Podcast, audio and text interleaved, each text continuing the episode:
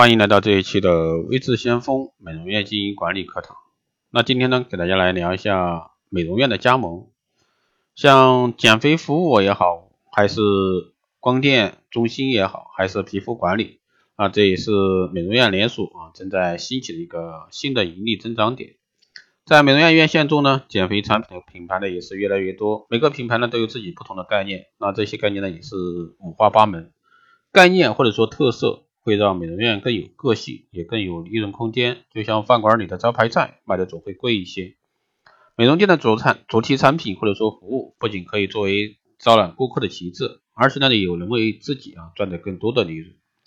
一家没有特色的美容院呢，死亡的速度会很快。通常开一家一百五十平的便利店或者说百货店，至少可以坚持八到十二个月，才可能因为经营问题而关门或者说转产。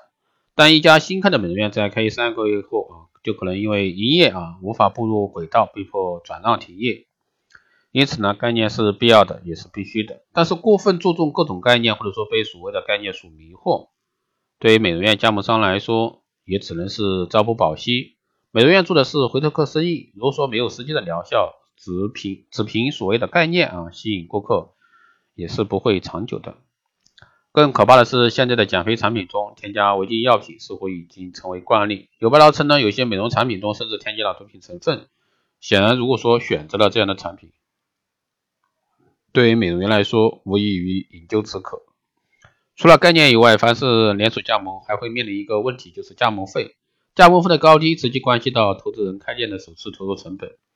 但投资人呢，也不能一味的追求低加盟费。事实上，一个项目的成功与否，绝不取决于首次投入成本的多少。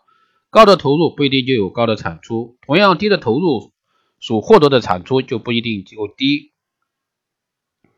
投入与产出呢，往往是成正比，而且呢有规律可循的。四两拨千斤的事情呢，总是少之又少。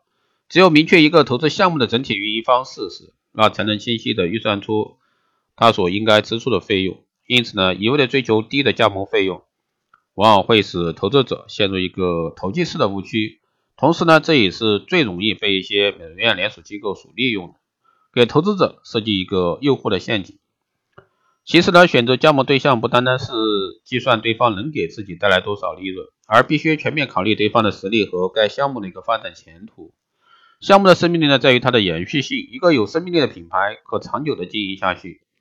并产生巨大的品牌效益，增加客源，提升美容院的一个公众形象。因此呢，美容院加盟商在寻找合作方时呢，要选择一个管理有序的优秀企业。这也关系到产品的品质、合作的信誉和成功兑现承诺的可能性。在合作之前呢，加盟者要仔细观察这个盟主企业啊，加盟的企业的一个发展历史、营销策划、经营管理、人力管理、货控管理、培训教育以及应用技术等各个方面。如果说确实能够达到一定的标准，那便是一组巨大的无形资产，可以避免美容院在经营过程中少走弯路。那这就是以上啊，简显给大家谈的这个关于美容院的加盟，希望对各位有所帮助。好的，这期节目就是这样。如果说大家有任何问题，欢迎在后台加微信二八二四七八六七幺三，备注电台听众，可以快速通过。报名光电医美课程、美容院经营管理、私定制服务以及光电中心加盟的，欢迎在后台私信维持先锋老师报名参加。好的，以上就是这期节目内容，我们下期再见。